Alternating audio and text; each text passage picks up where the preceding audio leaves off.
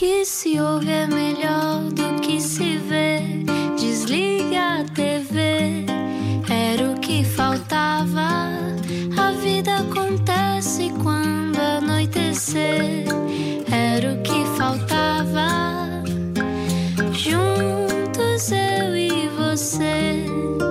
Viagem, bem-vindo à Rádio Comercial, bem-vinda à Rádio Comercial, bem-vinde à Rádio Comercial, toda a gente é bem-vinda a esta rádio. Entretanto, se só chegou agora, este era o que faltava. Às 8 da noite temos sempre uma conversa, não é, Ana? É, com certeza. E vamos cá estar até às 10 da noite a conversar muito, muito consigo. Só para situar, não é? Vamos a isso? Mas vamos lá. Nós já estamos um bocado cansados hoje, mas vamos seguir. Agora vou explicar quem está cá hoje. Eu estou muito, muito contente porque é uma pessoa que já viveu várias vidas, umas atrás das outras. E algumas quase não viveu, mas viveu quase. Vamos falar agora. Explica-nos como se eu tivesse acordado de um coma. Paulo Pascoal, ator de 37 anos, acertámos na idade, não é? É verdade. Muito bem, já foi Esta cantor voz. e chegou a fazer a primeira parte de Júlio Iglesias. Aliás, lançaste um álbum em inglês quando Angola nem sequer era um país em paz. Agora também é nosso colega, faz rádio na RDB África. Saiu de Angola aos 12 anos e desde então já estudou representação em Espanha, Estados Unidos e Canadá. Passou pelo seminário, já marcou presença várias vezes na televisão portuguesa, Coração de Ouro, Voo Direto, Depois do Adeus, ou na telenovela nomeada para um Emmy e o meu sonho de muitas, muitas tardes, Windeck. Connosco, não era o que faltava, Paulo Pascoal. Bem-vindo! Boa noite, boa noite. Boa noite. Ó, Obrigado. Paulo, eh, ler a tua biografia do que, eu já, do que eu sei, eu já sabia algumas coisas, mas eu não sabia tantas coisas. Então eu nem sei muito bem para onde é que é de começar. Vamos começar por Angola. Ok. Ahm, Angola é o sítio onde te sentes mais feliz? Ou é Portugal? Ou é outro sítio? Eu gosto de achar que é o sítio onde estou, portanto, Portugal, sem dúvida. É? Angola é o meu país, né? há de ser sempre, porque eu já nasci em Portugal, mas os meus pais são angolanos, a minha família é toda angolana, portanto, eu cresci em Angola até os meus 12 anos e, claro, que tenho um carinho, uma relação um pouco amor-ódio, na verdade, com Angola. Hum, mas é isso. Agora estou aqui, gosto de estar aqui. Não, claro, eu, isso, eu acho que isso deve ser uma das maneiras como, como tu pautas a tua existência, mas já nos vais explicar como é que é. Ah, Onde é que tu viveste em Sim, Angola? Já exato. agora, só para curiosidade, nós temos ambos família que, que lá esteve também. Ah, sim. boa, boa. Os meus pais são de Malange, são da Aham. Machine, portanto é no norte do, do É país. terra da minha avó. É? Uau! É, eu não sabia. Malangina. Minha avó ma- materna, sim. Ah, não Que sabia. bom, olha, Giro. com terras aqui, que fixe. E tu, Rui? Não, Tu? ah, Luanda. Luanda. Luanda, não tinha, não tinha essas. Agora não tenho nada para contar sobre isso. Exato, não há nada a acrescentar. então, mas eu cresci em Malange com os meus avós Uhum. eh, paternos e, no entanto, depois com a guerra militar que Uhum. houve eh, em 92, acabei por, acabamos por Uhum. fugir, punhamos assim todos para Luanda e foi em Luanda em que passei os outros dois anos até sair de lá. Tu estavas a dizer que ahm, tu és um acidente? Sou um acidente. Sou um acidente. Eu, eh, os meus pais conheceram-se num acidente. Meu pai atropelou a minha mãe Mesmo? motorizada, Uau. assim. E então foram para ali para a Garra, aqui nos restauradores, que é um, um, um boteco que ainda existe, né? o restaurantezinho das bifanas. Sim. Comeram bifanas, beberam umas imperiais e depois eu fui feito ali numa, numa pensão em, em cima do, do Pinóquio. Portanto, Prova que o amor também é perigoso, não é? Sim, o e, fruto do acidente. e tu, e tu nasceste, isso é extraordinário, não é? Não, em todo- não são todas as pessoas que dizem que o meu pai atropelou a minha mãe e, e, e nasci eu. Sim. Ah, podem ter dito isto, mas de forma metafórica, talvez não, não mesmo. Ahm, olha, tu dizias, tu disseste uma coisa que eu não fazia ideia e que, é, e que deve ser também uma, uma, uma lente pela qual se vê a vida. Que é, ah, tu não tens nacionalidade portuguesa, mas nasceste cá. Sim. Explica-me isso. Porque o acidente deu em acidente mesmo, legalmente, eh, por ser filho de dois angolanos imigrantes, que na altura, eles quando vieram para cá ainda faziam parte, ou seja, Angola ainda era parte do território português. Eh, Eu nasci em, em 82, portanto, o meu nascimento é considerado um acidente, porque os meus pais não eram imigrantes, não são. Portanto, não tiveste direito à nacionalidade portuguesa desde esse ano. solo, Não tive direito ao solo.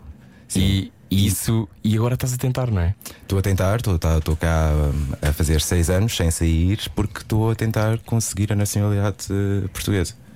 Portanto, é um processo, é um processo penoso, né? porque não tenho direito ao sol, também não tenho sanguíneo, portanto não tenho familiares assim de, de dire- eh, ligação direta que, que sejam portugueses e só consigo ser nacional, pronto, vivendo cá, estando contratado, pagando os impostos, pagando a segurança social e depois tenho que ser aprovado pelo CEF, pelo Serviço de Imigração e Fronteiras, e só assim que consigo reclamar a nacionalidade. E ainda não estou nessa fase, ainda estou à espera. Olha, e vocês, quando, aos 12 anos, quando saíste de Angola, foram logo para os Estados Unidos, tu e a tua família? Não, eu fui para a Espanha, eu saí primeiro, curiosamente, porque eu era filho, neto mais velho, então por causa da guerra havia um certo medo, né? porque nós, jovens, precisamente estávamos a fazer liceu, corríamos ris- o risco de sermos enviados para, Para a frente de batalha? frente, exatamente, e havia recenseamento obrigatório, e os meus, os meus pais, os meus avós, nesse caso, tinham algum medo que isso acontecesse, e como eu era pronto, bom aluno, acabei por hum, eh, ser enviado. eh, Patrocinado por um filântropo espanhol que era o José Nusca, que queria padrinhar uma criança africana, e eu fui enviado a estudar num seminário de padres. hum, pronto, E achaste que ia ser padre? E achei que ia ser padre, mas eu era, passei por isso na tua biografia assim rápido.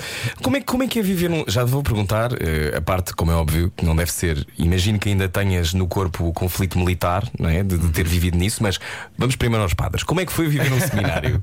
Como é, como é que era o teu dia a dia? Olha, curiosamente foi maravilhoso. hum, Foi. Porque eu sempre fui muito disciplinado. Sim. E eu gostava daquela dinâmica, né? De, de- de- de quase um regime militar, na Sim. verdade, que era à, ta- à tal hora, que era sete da manhã, tínhamos eh, um quarto de hora que era para tomar banho, escovar os dentes e não sei o quê, fazer a cama, depois íamos para o, para o, para o pequeno almoço, depois temos um intervalozinho antes de, de- de começar as aulas, depois eram aulas das nove da manhã às nove da noite. Não tiveste regime militar de uma maneira e tiveste de outra. Sim, exatamente, exatamente. E era tudo muito organizado, era tudo, pronto, é um, um meio, um safe haven, né? Portanto, aquilo era muito, muito controlado, a educação é ótima, a educação eh, religiosa nesse sentido. Sim. Sim, é muito Era- rigorosa, era não é? Muito rigorosa, portanto, também foram os anos em que se calhar consegui adquirir essa disciplina que depois acabou por, por me ajudar noutros. Quando cheguei a Nova Iorque, por exemplo, que é uma cidade super indisciplinada.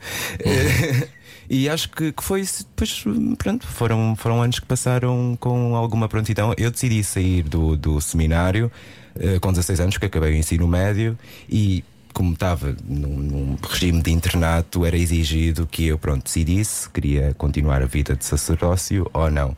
E nessa altura eu paniquei e liguei à minha mãe, com quem já não tinha assim grande contacto, porque eu tinha estado lá em Espanha causa da família dos meus pais e eu não tinha que também coragem de dizer à minha avó e ao meu avô tipo olha isto para mim já não dá mais então liguei as escondidas punhamos assim para a minha mãe e dizer olha tipo eu preciso de ajuda porque eu quero sair daqui mas não tenho coragem para dizer à minha família que Quero ir embora. daqui.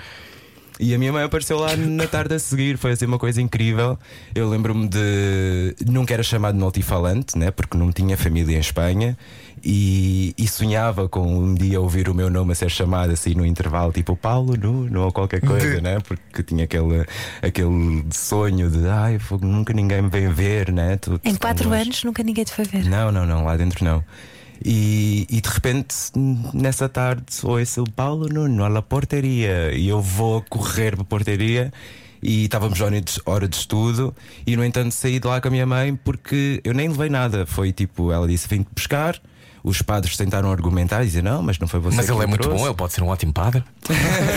E ela disse: Meu filho, eu levo agora, eu levo agora. Então eu saí de lá sem sequer voltar para me despedir, sem arrumar malas, sem nada. Foi. Hum, quando olhamos, e já vais contar outros episódios da tua vida, eu sinto sempre que estou a ver um filme. Tu tens essa noção eh, da tua própria vida ou não? Que é que se tens várias vidas, a tua vida não é muito. é singular, é absolutamente singular. hum, No sentido de ser diferente das outras. Não sei, como fui eu. Sou eu que ainda estou a viver, não tenho não, Essa percepção. Não, não, não tenho essa percepção. Acho que são poucas as vezes que paro para tentar fazer qualquer tipo de julgamento. Sei que é muito absurda e às vezes até tenho, eu próprio tenho problemas em, em situar-me, né? principalmente quando mudo de país ou essa questão de estar ilegal, por exemplo, no país onde nasci. né? Quando eu digo isto eh, e digo com alguma naturalidade, porque é um Estado que eu tenho que, de certa forma, naturalizar para não entrar noutro tipo de, Sim.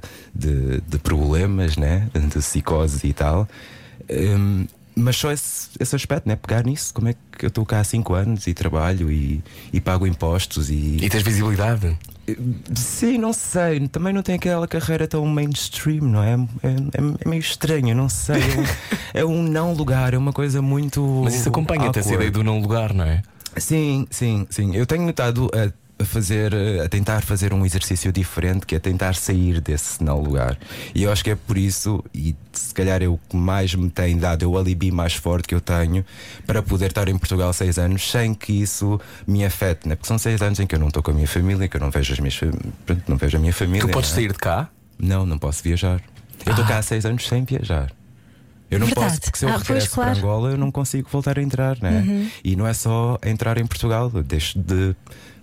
Posso ou não, né? Nu- Nunca Sim. se sabe. Seria Sim.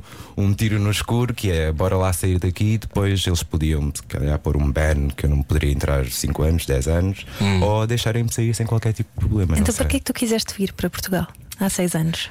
Porque eu cresci com a ideia romântica de Lisboa, né, da história dos meus pais, sabia que o meu cordão umbilical tinha cá ficado.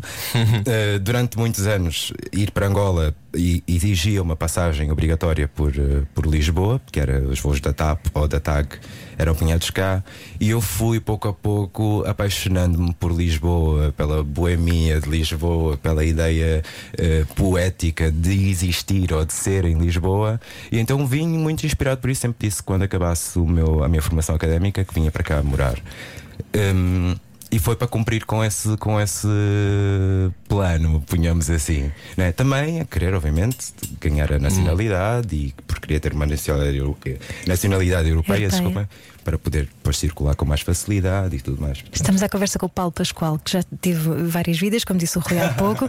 A tua vida é feita de partidas e de reconstruções permanentes. Já viveste em vários países diferentes, não é? Em Portugal, Angola, estudaste em Espanha, como estavas a dizer no seminário, e também andaste pelos Estados Unidos e pelo Canadá. Como é que tu vais parar aí? Tu estiveste na Broadway. Paulo Pascoal.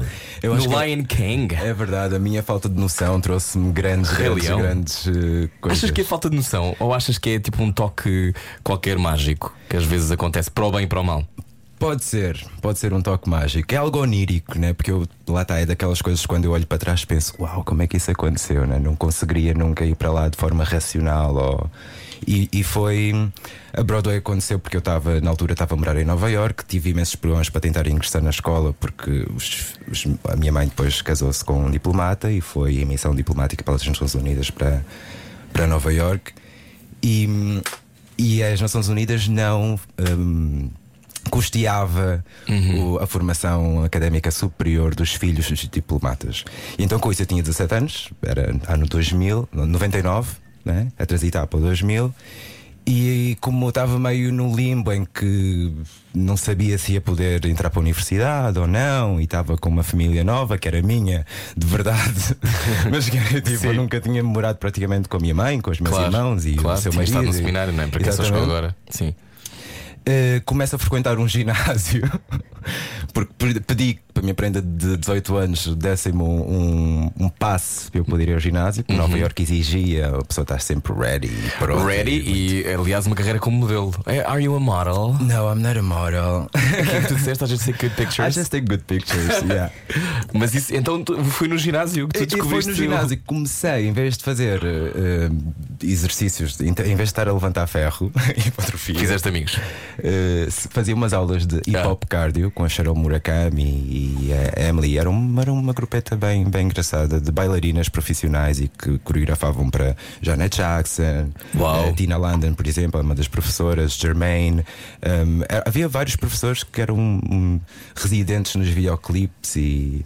E pronto, na indústria mais mainstream, das turnês, dos cantores e não sei o que. E eu comecei a frequentar essas aulas de hip hop cardio e curiosamente destaquei-me lá e depois começou a surgir a ideia de que eu poderia fazer hum, eh, um curso mais direcionado, né? porque eu na altura não era uma possibilidade eh, fazer eh, artes cênicas, por exemplo. Para mim não era, eu tinha aquelas cinco carreiras que era o advogado, ou médico, ou arquiteto, ou militar, ou seja, não era, não tinha assim um leque muito grande de, de, de carreiras eh, para escolher por causa de pronto, a educação que tive, conservadora e tal. E depois comecei a perceber que afinal em Nova Iorque eu poderia ter, podia ter uma carreira hum, nas artes, nas artes performativas, com bastante sucesso, porque estava rodeado de criativos e de pessoas que bem ativas nisso. E foi com isso que fiz, eh, entrei para a Parsons, no entanto, para estudar arquitetura e depois só depois é que Também é um sítio fácil de entrar. rapaz. É só muito depois, fácil. Só depois é que consegui ent- ser aceito na, na E gravaste um álbum em inglês. Gravei um álbum em inglês durante, sim, o período ainda que estava a fazer escola, ehm, que é o Wish That I, que pronto, fui lançá-lo a Angola porque era um álbum que eu tinha como demo tape que era para tentar fazer o shopping para as editoras nos Estados Unidos e de repente levo aquilo para Angola e uma tia minha que trabalha numa rádio põe aquilo a tocar e de repente Rádio é fortíssima em Angola. Atenção, Começa- para quem não sabe, Sim. rádio é fundamental, não é? Fundamental. Para a ligação das comunidades. Sim, para... sim. Começa a tocar na, na, na LAC, né? Luanda Antena Comercial, e causa, chama a atenção das pessoas. E eu vou fazer umas entrevistas. Era a história fácil de se vender, né? Que era o angolano que está a viver nos Estados Unidos e não sei o quê. E então de repente aquilo tornou-se num. Fenómeno. num sim, uma coisa muito.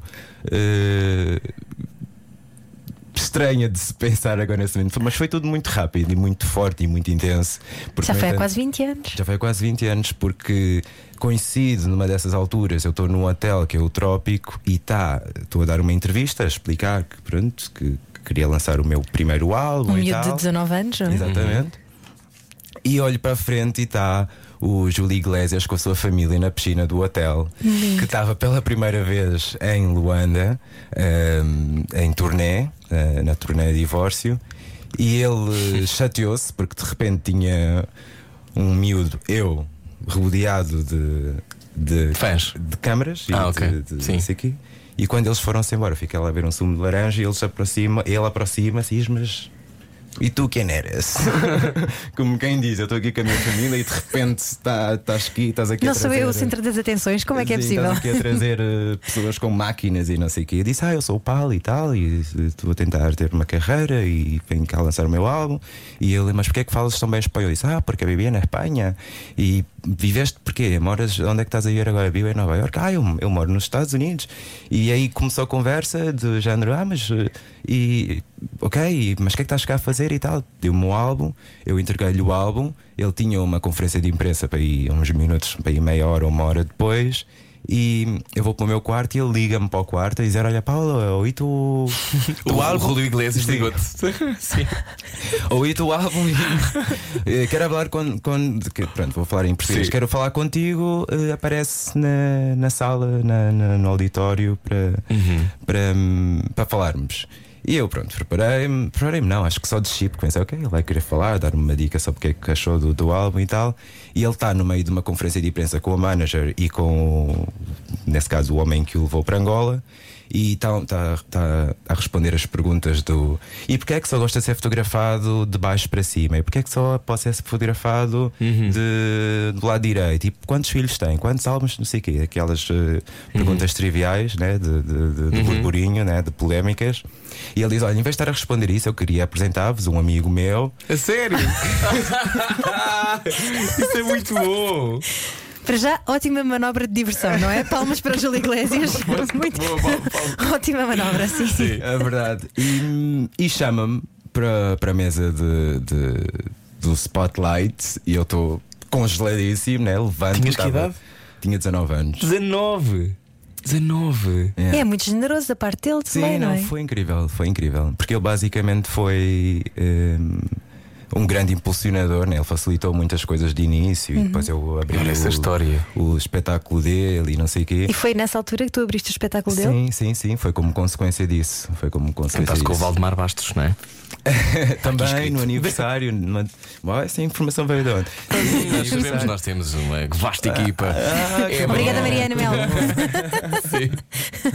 Que bom, yeah, yeah. sim, ele estava em Angola também, porque uh, houve uma altura de certa reconciliação, havia uma, uma, uma, uma energia de reconciliação com Angola. Havia imensos músicos que não iam a Angola há imensos anos. Isso foi depois da guerra terminar? Exatamente, isso foi em 2002 e muita gente começou a voltar, né? e Angola estava muito receptiva. Né? Foi quando se abriu também a caixa de Pandora que culminou agora com Luanda Leaks. Olha, ehm, são 8h23, estamos à conversa com Paulo Pascoal, que vamos continuar já já a seguir, porque eu tenho dúvidas sobre Angola e quero que nos contes a tua versão. Portanto, a seguir, fica a ouvir esta conversa. Paulo Pascoal é o nosso convidado hoje. Largue tudo o que está a fazer e beije o seu rádio. Era o que faltava. Na comercial. Se beijar hoje o seu rádio, bem-vindo à Rádio Comercial, olá 8 e 26 acertem Paulo Pascoal, que é o nosso convidado de hoje. Uh, Paulo, já falámos sobre uh, algumas partes uh, que podemos dizer que são ligeiramente rocambolescas da tua biografia, mas falámos de Angola, passámos por Angola, mas tu, como é que tu defines, para alguém que nunca viveu isso, viver em guerra? O que é que significa viver em guerra?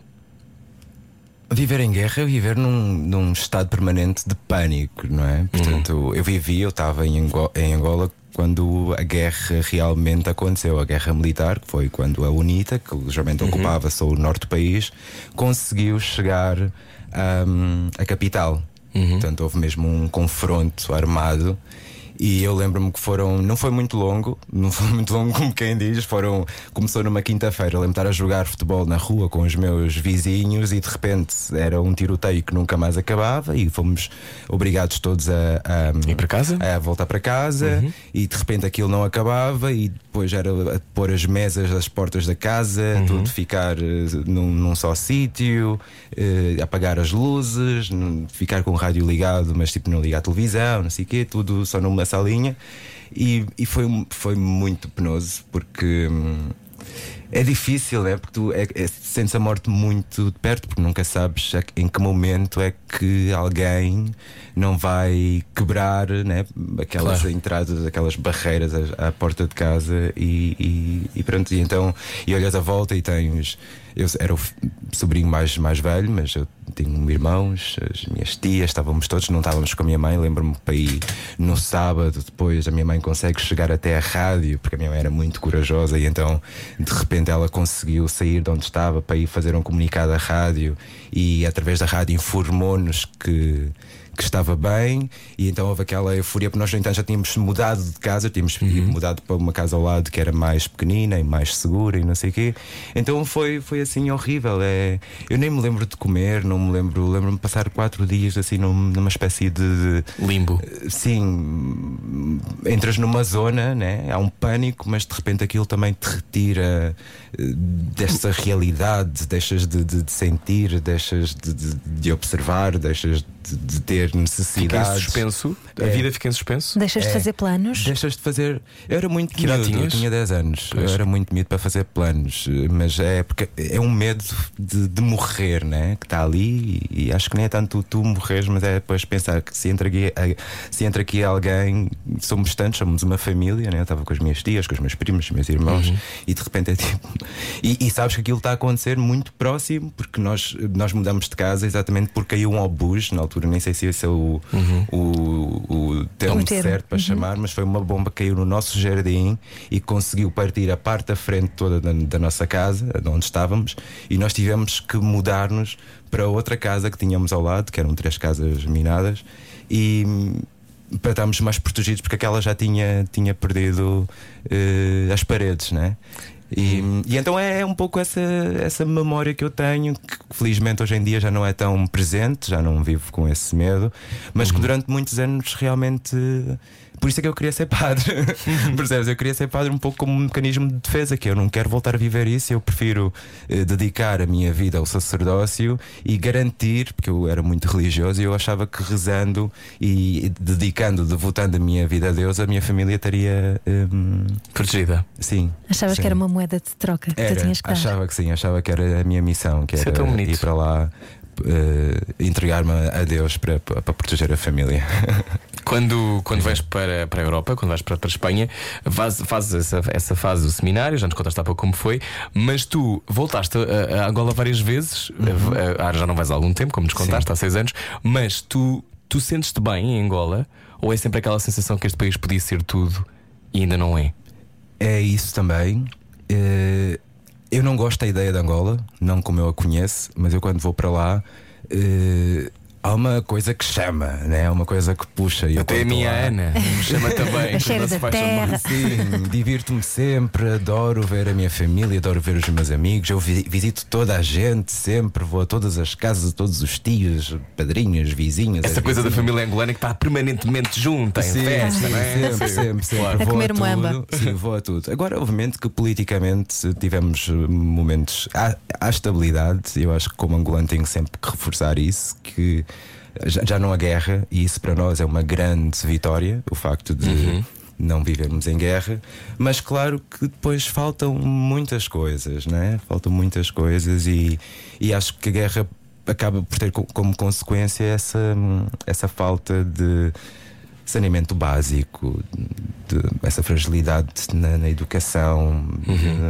que Angola produz muito pouco, quase tudo é importado, né? As coisas estão altamente inflacionadas, a vida em Luanda é extremamente cara, e então há uma série de coisas que que eu não consigo estar em paz, não consigo chegar lá, né? Até porque imagina essa coisa de eu como moro na Europa e aqui também passo por dificuldades, né? Sou imigrante ilegal, mas de repente para lá o pessoal acha que eu estou tipo bowling e que está tudo a correr bem, então depois vem essa responsabilidade acrescida de que sou solicitado para muitos pedidos de ajuda e as pessoas acham que eu tenho a obrigação de atender e não sei o quê. E durante muito tempo eu sofria do síndrome de Jesus Cristo, se calhar porque vivi no seminário. E então, eu ia para lá e era completamente exorcizado de tudo, né? era stripped out. Que, que pronto, tinha que. Não conseguias não dar, não é? Sim, dava tudo. Mas tu fizeste uma coisa nada. muito corajosa, Paulo Pascoal, nosso convidado de hoje, que é tu ahm, foste ao TEDx Luanda. Uh, TEDx Luanda, para quem não sabe o que é TEDx, são conferências em que as pessoas contam a sua história de vida, contam alguma da sua, da sua verdade. E tu, ahm, o que é que tu fizeste no TEDx Luanda? Conta-nos. Podes contar, isto é um sítio seguro. É, Isto é um eh, safe space. Safe space, ok. Então, Importante a ideia de safe TEDx space, para quem não sabe Luanda, o que é. Saí do armário. Uhum. É verdade, saí do armário. E saíste muito bem vestido também. Não, estás incrível. Trouxeste o que melhor tinhas no armário sempre. Aposto que o teu armário deve ser incrível. Eu tenho muitos recebidos. Porquê que decidiste fazer isso? Hum, ah, porque era o momento certo, sabes? Que eu já tinha quase 30 anos, acho eu. Uhum. Isto foi em 2013, portanto foi agora, foi muito há recente. sete anos. Mas eu Uhum. tinha estado hum, a trabalhar em Santo Tomé um ano, eh, queria, estava a trabalhar numa- num, num projeto eh, de responsabilidade social, criei uma fundação, uma, uma associação, digamos assim, hoje em dia, mais uma plataforma que outra coisa, que é a Peaceful Nation, que tinha como fundo. hum, agregar, capacitar, promover e com o objetivo de comercializar talento LGBT e hum, africano, né? Só que, no entanto, fui convidado para trabalhar para uma fundação. Essa fundação, depois de vários meses de trabalho, começou a criar uma série de, de problemas, não queria fazer pagamentos e não sei o quê, e decidiram criar assim um burburinho em relação à homossexualidade, mas para o pior. Imaginem, né? Sim. Sabes como é que é fácil conectar eh, um gay a outras patologias eh, Ah, Sim, ok. Misturar, misturar os assuntos. psicoses? Estou a perceber o pronto, preconceito, sim. Pronto. Eh, sendo Não que, vamos- dizendo que existem mais de 80 países com leis anti-gays, há crime, é o crime em muitos, muitos países, da importância de dizermos alguma coisa, não é? Sim, sim. E que é uma coisa que é bastante. Angola é um país muito homofóbico. É. É. Eh, é. Mais do que Portugal.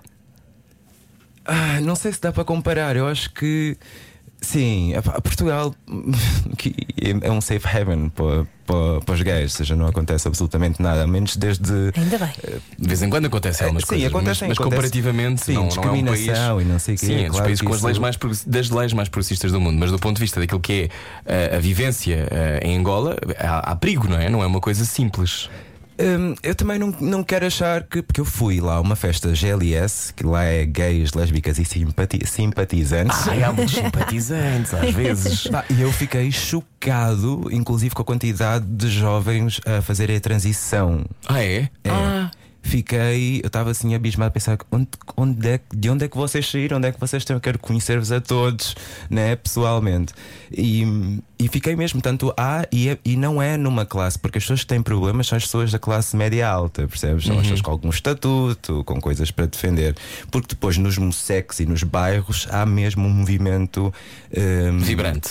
Sim, sim, sim, umas festas enormes, uma coisa, as pessoas bem super esclarecidas. Geralmente há uns problemas, isto também é outra conversa, que é há muitos jovens gays que acham que é mais fácil serem transformarem-se em mulheres trans do que, principalmente se forem afeminados, eles acham que há um. Há um Porque é mais fácil serem aceitos depois? Sim, sim, Ah. sim. É um pouco essa, essa ideia, né? Portanto, há muita gente que faz a transição sem necessariamente eh, Querer. Se sentir mulher. se sentir não é? mulher. Ok. né?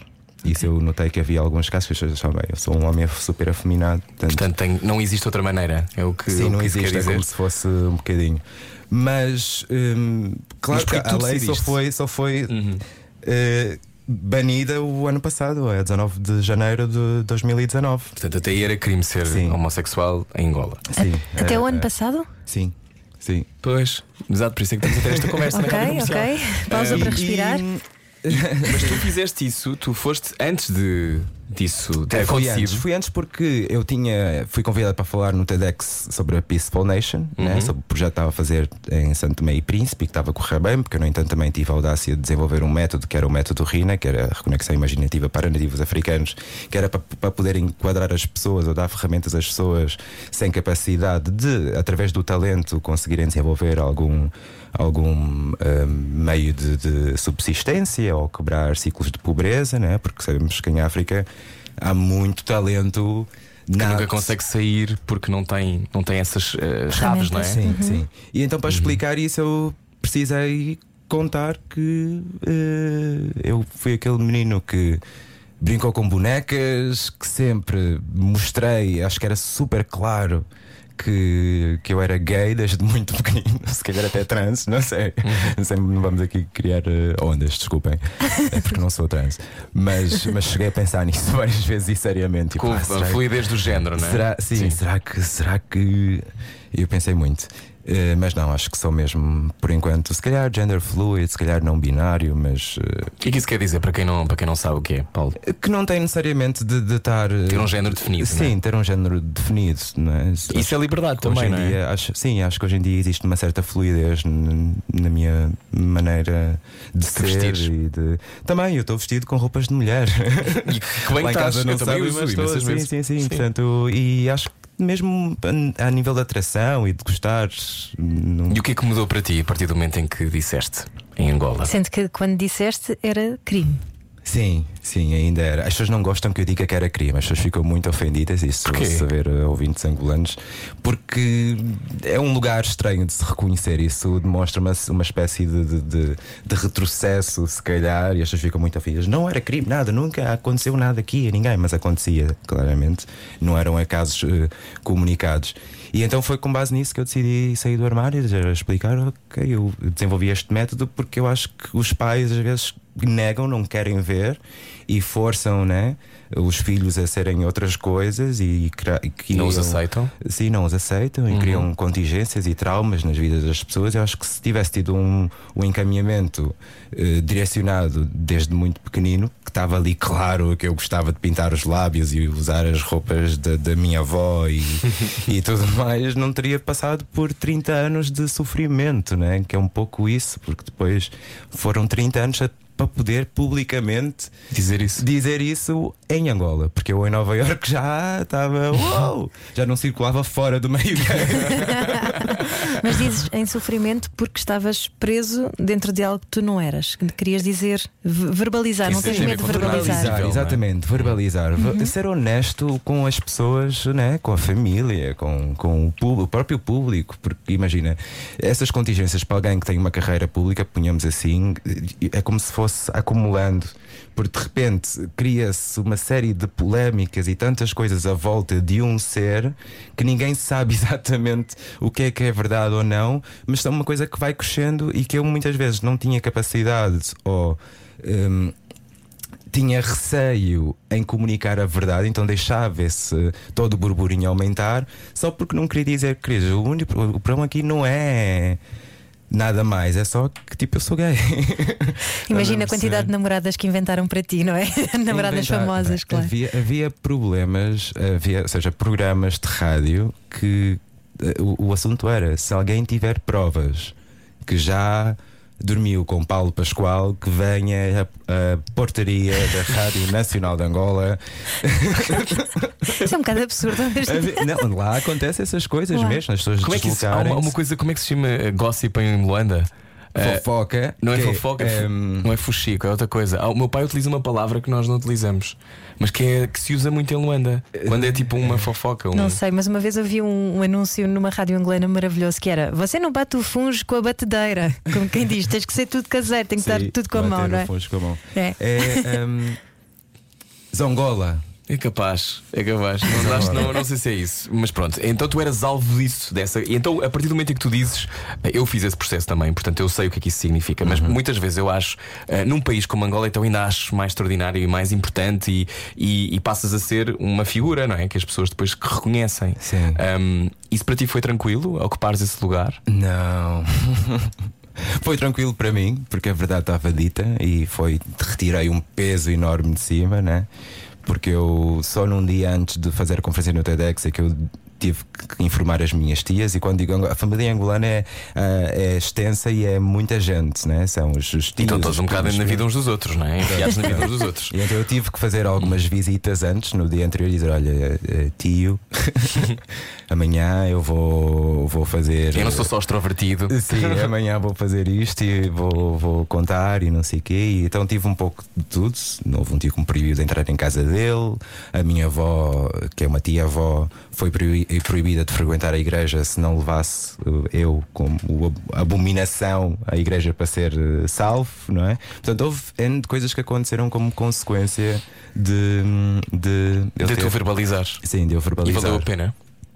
Valeu, claro que sim. Valeu. A verdade vale sempre a pena eu acho que é mesmo necessário, percebes? Porque houve esse lado, mas também houve imensa gente, miúdos em províncias longínquas que com o Facebook tiveram mesmo necessidade de, de mandar um obrigado, mandar mensagens, dizer: Olha, mudaste. Tive um caso de um rapaz com 25, estava a fazer 25 anos nesse dia e ele ligou-me via Facebook a dizer que estava no quarto a chorar, que se queria suicidar porque não, não, não conseguia e que por causa de ter ouvido e ter visto o vídeo do TEDx tinha mudado de ideias e queria conversar comigo como hum, ferramenta, se calhar, ou de- como apoio, né? E, e no entanto tivemos uma conversa bastante prolongada. Ele Tem a ver depois- com a visibilidade e com a representatividade Sim, também. ele não é? depois eh, chamou a mãe ao quarto, a mãe falou comigo, dois dias depois apareceram em Luanda, foram, foram conheci-o pessoalmente e, hum, e houve assim várias, várias histórias bem, bem tocantes. Obviamente que depois também havia a questão do pessoal que dizia: pá, isto agora não podes ficar cá,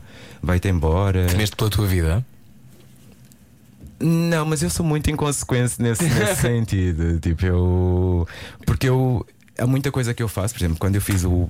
Quando eu lancei. Em Angola tem muito esse aspecto, é, é é estranho para mim, mas há muita, muitas coisas que foram, se calhar, pioneiras, mas eu não fiz com a intenção, não houve estratégia nenhuma. Lançar o álbum em inglês, eu fui. eh, como muita gente diz, ah, o primeiro, o único angolano até agora que lançou um álbum Paulo todo Pascoal, está a ouvir Paulo inglês." Pascoal. E, né? E depois era saiu do armário, o primeiro angolano, não sei o quê, que sai do. Sim, né? Que faz dessa forma, ao menos. Tu não pensaste no que eras o primeiro ou que eras dos primeiros? Não, não, não fazia. E depois isso tem sempre consequências, porque há malta que é mais politizada e que vê nisso estratégia e acha que eu estou a tentar implementar qualquer coisa. Né? Eu fui chamado de importação europeia, que foi isto que, que eu estava a levar coisas do demo lá para, para dentro do país e que já não era a primeira vez. Também não havia lá, não é? Não há, não há sensualidade nenhuma em África. Nessas alturas, não, pois é, é Nunca com- aconteceu. É completamente ridículo achar que, né? Que imagina, como, como é que as pessoas ainda acham que, Se contagia, não é? que o homem bantu, eu vi essa, essa era assim a, a máxima, que era o homem bantu não é gay. Isto não existe, que isto o, que é o homem batu, que é aquela né? que é uma Tens que explicar, de, tens mais de Ah, ok. 600 eh, eh, tipos diferentes de que é eh, digamos assim uma espécie de etnia que subsaariana, portanto Uhum. Que não acaba podia ser gay. agir, que não podia ser gay, Hum, portanto se calhar é um homem bantu está a ouvir esta conversa. o meu desvio era por eh, estar a viver muitos anos na Europa e quando. Foste contagiado por, eh, por esta, contagiado por esta por- vida boémia. Portanto, e fora isso, depois. eh, ah, pronto. Mas é um pouco por isso que ainda estou aqui, né? que não faço assim muita questão, ao menos por enquanto, de, de tentar. eh, Porque é um, é um tempo que é preciso ter para, para o pessoal. Estranha, né? depois entranha. E eu acho que esse tempo que, que se calhar agora começa a ficar mais. Agora temos, temos a Titica, temos. Sim, a Titica é um exemplo extraordinário. A Titica Sim. que eh, fez a mudança, a transição, não é? Sim, e, sim. e é uma cantora com muitos fãs Sim, e sim. Pois, até já fez músicas com a Pablo Vittar. Ayman, sim, com a Paulo Vittar. eh, que- sim, sim, é verdade. Sim. E mais, mais. E muito mais. Bom, estamos à conversa com o Paulo Pascoal. eh, E já agora, se está a ouvir, deixa as pessoas ser quem são. Sim, tornar visível é tornar igual. Experimente. À noite parecemos todos mais bonitos. Era o que faltava. Com Rui Maria Peco e Ana Martins. Na comercial. O nosso convidado de hoje não é só de noite, é sempre bonito. A Paulo Pascoal, eh, a model, oh my god. Eh, em Nova York é, é onde tu te sentes mais em casa? É onde te sentes profundamente livre? Olha, eu, se não estivesse em Portugal sem sair há 5 anos, eu diria que era, que era aqui. Mas eh, depois desta contingência burocrática, Uhum. acho que Nova York está tá ainda ali no.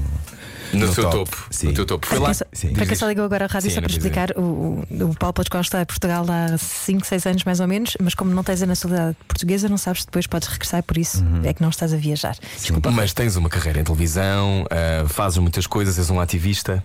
Foi nos Estados Unidos, não consideras-te ativista, não? Não. Eu tenho um tio que me pergunta: Mas ativista assim é a profissão? Ah! Ah, então, então vamos por partes. Ah, E se te falar é profissão também? Lá está, vocês falam, o que é que isso quer dizer? Um, Bem-vindo à Rádio Comercial. Olá, é uma rádio. Um, Paulo, tu, tu tava- estavas a falar-nos aqui em off sobre a tua uh, conexão com a identidade negra. Um, foi nos Estados Unidos, quando foste fazer o teu mestrado, ou, ou foi logo quando chegaste começaste a perceber: ah, espera, o lugar de ser negro é um lugar de força, é um Sim. lugar de poder, Sim. uh, mas que não tem sempre a visibilidade. Que merece, não é? Claro. E, e a, a sociedade portuguesa está neste momento a atravessar esse, esse processo de debate, finalmente, na minha opinião, mas também a demonstração do ódio que se calhar estava velado e, e da desigualdade e da segregação, como falavas. Mas falando da tua história, identidade negra surge. Uh, Black Power uh, nos Estados Unidos foi Sim, assim nos que, Estados Unidos que foi onde eu comecei a apaixonar mesmo pela, pela questão da identidade negra, de ser necessário, de me reconhecer como tal, porque eu vim de um seminário de Espanha em que isto não era um tópico, não era um assunto. Mas sentiste não é? diferente? Sentia-me diferente porque eu era o único aluno na cidade de Palencia. Negro. Negro. Não havia mais no ninguém. seminário não havia ninguém. Eu era. Isto chegava ao ponto de eu ser eh, convidado a sair aos domingos por famílias de desconhecidos. E então eu ia e depois era um pouco hum, objeto de estudo, né? porque eu ia para essas famílias que queriam muito ir buscar um Viam os teus dentes e assim, Exatamente, mas era mesmo. Mira que, que blancos são seus dentes. Mira como come. Mira que bien habla espanhol. Era um pouco isso, né? Que então eu cresci com uma espécie de. The token, não é? Sim, mas que estava naturalizado. Portanto, Mas as, as famílias também te queriam bem, não era? queriam bem, queriam bem. Mas tinham Eh, curiosidade. Mas eu tenho racistas que me querem bem. Eu tenho amigos racistas que me querem bem. Isso não, uma coisa Não é o pior tipo de uma racismo. Coisa, uma Pensa. coisa não, não, não invalida a outra. Mas isso é racismo. É, é, é, não deixa de ser, né? E eu acho que é importante termos essa conversa, dizer não, querida, tipo, isto é um racismo. E, e é, é um tipo Era um porque há vários, desconhecimento, não é? né? Há, há vários tipos. E eu acho que neste momento é importante que haja esse debate, que é público e é político. E porque eu acho que é long term due, né? Do- no, no, Há muito tempo que tinha que ser feito. Há muito tempo que tinha a ser feito, porque Uhum. as pessoas que viam para cá, os imigrantes, ponhamos assim, africanos nesse, nesse caso, eh, vinham e ocupavam um espaço que lhes era dado, que geralmente eram espaços de subalternidade e que ficavam ali, pronto, e as pessoas não reclamavam. Só que agora passaram-se 45 anos pós a 25 de independência das, das sim, Uhum. E, E- o fim da colonização. e claro que eu estou quase a fazer 40 anos, né? Portanto, eh, quando percebes que realmente eh, continuamos a não ocupar certos espaços, né? continuamos a ter. eh, A não ter lugar de fala. a não ter lugar de fala, né? o lugar de fala é um lugar que é quase imposto, porque a pessoa tem que estar numa posição de, de sentido de que não tenho nada a perder, quase, né? porque, eu- digo muitas vezes que o racismo aqui ainda é colonial, e isto não estou a querer ofender eh, a sociedade ou o país em si, mas há uma estrutura que é de um formação sistema. mesmo, é um Uhum. sistema hum, hum, académico de formação. As pessoas não têm que propriamente ter consciência do quão racistas são, porque foram a vida toda ou viveram sempre dentro de um sistema que as educou assim. Isso, então, isso descodificado quer dizer o quê? Quer dizer que, ah, como ah, não sabem como é que acontecer de outra forma, como não tiveram acesso a outro tipo de visibilidade, Claro. então comportam-se dessa forma e não se apercebem do seu próprio exatamente, racismo. exatamente, Uhum. exatamente. E porque pois havia a questão de que os racializados também não estavam coisa até tenho um amigo que é, não é? preparados para se defender nesse sentido. Né? Eu hoje em dia estou preparado e consigo, se calhar, ter essa conversa sem sentir que vou perder alguma coisa, sem sentir que vou comprometer, sem sentir Ficas que, vou- vulnerável. que vou ser excluído, porque esses medos são reais e existem. Portanto, reconhecer o racismo é tão doloroso para o agressor como é para a vítima, não é? Não é descobrir o racismo eu comparo muito com descobrir as, como descobrir a espiritualidade. É porque de repente, quando começas a entrar na cena, percebes que oh my god, Vais ver o lado mau também. toda a gente, não.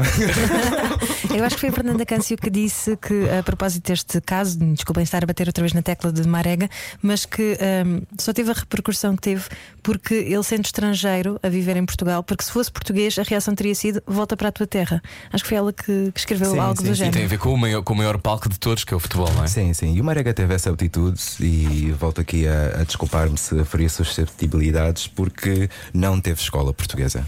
Uhum. Acho que foi por isso que ele conseguiu ter a, a ousadia ou a força de, de dizer ok, it's enough. Eu não faço parte desta estrutura eh, Exatamente. repressora não que dependo oprime. dela, não Uhum. dependo dela e não tenho que levar com esse tipo, porque eu acho que isso acontece ainda, né? Eu lembro-me quando vim para cá há 5 anos atrás, eu vinha com, como já tinha dito antes, com a escola americana, eu fiz uma mestrado em estudos africanos no Canadá, foi por isso que fui parar o Canadá. Ahá! Estive lá três anos em Montreal, eh, na McGill. E então, quando vinha, eu não tinha. Pronto, eu estava a correr-me tudo lindamente. Explica-me é? isso, tu achavas o quê? Que Portugal era um país onde esse problema não se punha ou tinhas a noção? Sim, não, que não se punha. Que não se punha porque a tua leitura era a, a leitura da sociedade americana de existe problemas, mas nós discutimos esses problemas Sim. e o racismo também é fortíssimo Sim, sim. na sociedade norte-americana. não E é? também tinha uma ideia, eh, se calhar ilusória, de que as pessoas aqui estavam muito melhor eh, eh, enquadradas e porque via mais, mas eu, como vinha sempre de férias e de repente até fazia um projeto ou outro e, e não sentia propriamente. Fizeste várias não é? séries, não é? Um, para mim era. a- a- um, começou a surgir para mim o Waking, Despertar. o despertar, quando depois de estar aqui três anos sem sair, ou dois anos, foi para caminho Uhum. terceiro, Sair do país. Um, é que eu comecei tipo, mas porquê é que eu continuo a ser o único a, a ocupar esses espaços? Onde é que, como eu digo, onde é que estão os manos? Chamem os manos, né? Estamos à conversa com o Paulo Pascoal onde é que sobre estão os agora ao manos? rádio. Onde é que Onde é que estão os manos, Paulo? os Porquê que- manos. porquê que não há. E percebi que havia um problema nisso. As pessoas diziam, ah, mas não há, não encontramos, não achamos, não, não sabemos quem são. E eu dizia, não, mas eu tenho contactos. Eu tenho contactos, eu tenho vários amigos atores negros que vivem aqui, que não sei o quê, porque havia uma dualidade nisso, que era eu no meio comercial eh, português, Uhum. pronto, que em princípio era bem aceito e estava. Furavas, estava- sim. sim, furava. E. E não via os manos. E depois, quando, tive, quando estivesse com os manos, os manos tratavam-me com, com uma cena que eu não sei bem explicar Porque o que tu é que acabas por não era. pertencer a lado nenhum. Pronto, exatamente. É a Eu história do habitava- não lugar, outra vez. eu habitava num não lugar e isso começou a fazer-me confusão porque lá está, já eram dois anos sem sair de Portugal. E foi quando comecei a, a interessar-me mais eh, nessa, nessa, nessa questão, né? nessas dinâmicas de quem é que ocupa o quê, quem, ocupa, quem são os subalternos, quem são os sujeitos da fala, onde é que estão as pessoas, e sentia que estava tudo muito fragilidade. Eu hoje em dia acho que estamos num bom caminho, temos ótimos representantes, tens uh, pessoas, né, como a Joacine, uma- o Mamadouba, uh, a Cristina Roldão, a Inocência Mata, que são pessoas que já estão, na verdade, aqui há muitos anos e são magistradas e dão aulas nas universidades, mas que agora, na minha experiência e perspectiva, tornaram-se muito mais uh, Posicionaram-se de facto estão posicionados e estão ali e, e- mas durante muito tempo eu não sentia isso eu sentia sempre que a, a comunidade estava muito fragilizada que não as pessoas tinham muitos receios e depois eu as pessoas criavam uma elite ilusória, porque houve muita gente que me tratava como se eu fizesse parte de uma elite. Eu disse, mas tu, que elite é que estão a falar? Tipo, eu estou aqui a trabalhar e a fazer de, de, de, das tripas ao coração para tentar fazer qualquer coisa acontecer. Isto aqui não há privilégio nenhum. Eu não estou a fazer uma novela e não estou a fazer as coisas porque existe uma facilidade nisso. Eu vou às audições, eu faço as coisas. Portanto, havia uma espécie de preconceito sobre. E isso de. já- Parte a parte. Sim, porque havia muitas vezes eu já estive a fazer uma produção em que houve uma colega que me disse tipo, que eu tinha saído um erro de casting e houve outra que me disse, mas conta lá, como é que chegaste aqui, né? Porque havia também essa estranheza mesmo por parte de, de- dos atores nacionais, né? Que é de género, ah, é que estranho. Olha que não é hábito da. Não é hábito. Não é hábito. Como é, que tu, como é que tu reages quando de repente ouves pessoas dizer Ai, agora de repente não se calam todos com o racismo, já não se pode dizer nada? Como é que se, como é que se reage a isso, Paulo? Essa pessoa tem uma coisa para resolver que é muito óbvia, não é? Portanto, essa pessoa está só a manifestar algo que. que, que está, que está claro. Portanto, eu acho que nós não podemos nunca desvalorizar a experiência, porque estamos a falar de 45 anos de, de silêncio né? e de uma coisa que esteve incubada e que não se discutia e que de repente temos pessoas que formaram-se em Portugal, nasceram em Portugal e, têm, e são contribuintes e querem o melhor para o país, porque eu sinto-me nesse, nesse lugar, né? Tu sentes-te português, sinto-me português. e- embora não te deem ainda a nacionalidade. Exatamente. E lá está. E o sistema não me dá a nacionalidade, percebes? E eu estou aqui e sinto-me português e trabalho os com português impostos. e pago os meus impostos e então não se pode nunca, porque eu, eu imagina, eu tive a sorte de estar aqui seis anos e não acontecer nada assim de muito errado com a minha família, não é? Uhum. Porque imagina não ver o teu pai, não ver a tua mãe, não poderes dizer eh, numas férias ou num olha, vou ali Vou visitar-te. Uhum. Percebes? Isso é uma prisão, né? eu, eu, eu, vivo, eu, eu vivo in the prison of a man, né? E então é muito difícil. hum, o racismo é muito complicado para quem, para quem o sente, percebes? E acho que essas pessoas que dizem, ah, não sei o que, que estou muito chato, tipo, não fazem ideia que pessoas como eu, né? eh, levam 37 anos eh, a, a lidar com, Sim. com isso. E quando vais a silêncio. conduzir, sabes que vais ser parado numa operação stop, por exemplo. Não, é? Eu já fui parado numa, numa operação stop no Martim Muniz. Tinha estado a gravar o dia todo um filme ali, tinha posto o carro no Parque de São Lourenço, uma coisa assim. Uhum. E saí de lá às 11 da noite e havia uma daquelas eh, operações stop de rotina. E eles mandam-me parar, porque eu ainda por cima tenho um carro super tuning, é um Honda Civic. que eu comprei a um amigo, do, comprei ao irmão do amigo que faleceu bem, um filme.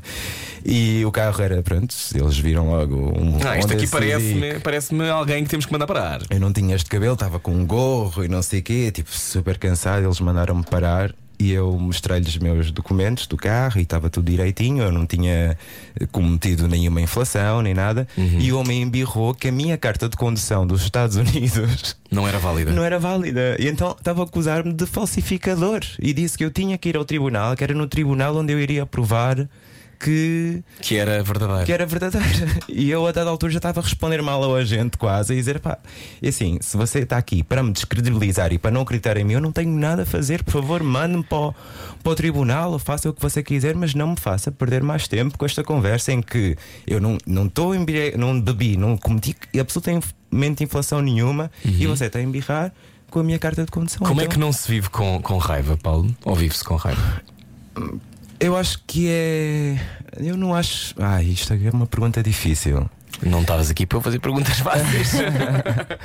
Eu não quero dizer que não sinto raiva, muitas vezes que eu sinto. Há coisas que me deixam mesmo é- indignado. não, às vezes são microagressões, triste, não é? Às vezes as microagressões são piores do que as agressões como esta que estás a relatar. Mas uma microagressão, para quem não sabe o que é, são essas pequeninas coisas que são assim uns grãos de areia que te que ardem imenso Sim, e sim, que sim. suscitam raivas. Porque tu vês que é mesmo só preconceito. Estás a perceber? É mesmo só racismo, é mesmo só Como, é que- discriminação. como quem diz, como é que este rapaz esteve Exatamente. nos Estados Unidos É, a estudar e a tirar a carta de condução? Pá, eu hoje em dia eu tenho um programa de rádio. Outro dia fui a uma advogada. eu nem devia África, dizer isto. rádio. Paulo Pascoal. Nem devia dizer isto, mas eh, fui a uma advogada na tentativa de conseguir tratar desses documentos e de repente ela disse: Olha, tens que me dar o contato do teu trabalho e não sei o quê. E eu, como estava. Eh, pronto, pensei, olha, vou dar o contacto de- de- da minha coordenadora de programação e não sei o quê, caso eles precisarem de, desculpem, de, Uhum. de ligar alguém, eh, acho que é a pessoa mais indicada, até porque é o contrato mais recente que eu tenho. E, e que se calhar o que vai agora aguentar o ano inteiro, né? Portanto, era já para porque estas coisas levam muito tempo. Claro. Uhum. Mas Muito tempo as entrevistas, muito tempo para tudo. E ela disse: Ah, mas não se preocupe que não vamos, eh, isto não é usado. O CEF pede, mas o CEF se calhar eh, não é uma. É uma eh, forma. Como se fosse Sim. uma carta de recomendação, não é? Pronto, é, um- é uma espécie de protocolo que eles pedem o número, caso queiram ligar para o empregador e não sei o quê. E ela garantiu-me que aquilo não era usado. Dois dias depois, um, um tempo depois, eh, pá, aí, foi na mesma semana, eu estou a gravar o programa de rádio e eles se ligam. N- não foi o CEF, foi o próprio gabinete advogada que ligou para a coordenadora para saber se era. Portanto, Se era verdade ou não. exatamente, portanto, esse tipo de investigação, esse tipo de situação. Era só ligar o rádio, era mais fácil. Percebes? Mas ainda existe muito essa questão de pá, uma pessoa, eh, ponhamos, não racializada, diz que esteve onde eu estive e é um máximo, ninguém duvida. Eu sempre que digo isso sou investigado. Percebes? Há sempre uma dúvida, há sempre uma. um- e isso, claro que com o tempo aí nós vamos perdendo A hum, paciência. a paciência. Porque, porque é sempre numa lógica de sobrevivência e não de uma vivência tranquila. Pronto. Eu acho que muitas vezes quem discute e vai para as caixas de comentários dizer umas barbaridades não pondera. Primeiro, não pensa nunca no lugar do outro, pensa sempre no seu lugar. Claro, nunca não é? por isso. E, e achas que a chave de tentarmos colmatar, primeiro, acho que há um gap gigante de um debate de, de consciência social, de, de se falar sobre isso, que agora finalmente acontece. Mas não achas também, achas que a empatia pode ser essa chave ou não chega? Eu acho que a empatia é a chave para tudo, percebes? Eu acho que só alguém não tentar descredibilizar ou desvalorizar algo que alguém sofre na pele, se calhar Uhum. diariamente, né? Hum, é o suficiente. Não é dizer não ao racismo. Né? Não podes dizer a alguém que está a dizer que eu sou vítima de algo que aquilo não existe. É tentar perceber de que forma é que tu podes colaborar ou que tipo de conversa é que pode ser tida, né? porque de certeza que ele disser, "Olha, então ah, queres-me, sei lá, há pessoas com paciência que dizem, queres-me dar aqui algumas tips de onde é que eu já tive uma atitude que te fez percebes? Sentir. Uhum. sentir mal ou alguma Uhum. coisa que eu tenha dito, se calhar é melhor, às vezes as pessoas gostam de Às vezes é tipo por de- ignorância, não é? Não... Sim, sim, E nem sequer querem ser minimamente ofensivos. Porque é muita coisa que foi naturalizada até mesmo para nós, né? O ser chamado de preto, o preto mais bonito que eu conheço, eh, ou não me pareces, ou Não pareces? Não, parece também é um clássico para os gays, não é? Ai, nem sequer pareces. não parece e não sei o que. São aquelas Olha, mas tu não pareces, Rui Maria. Tu não pareces, não pareces.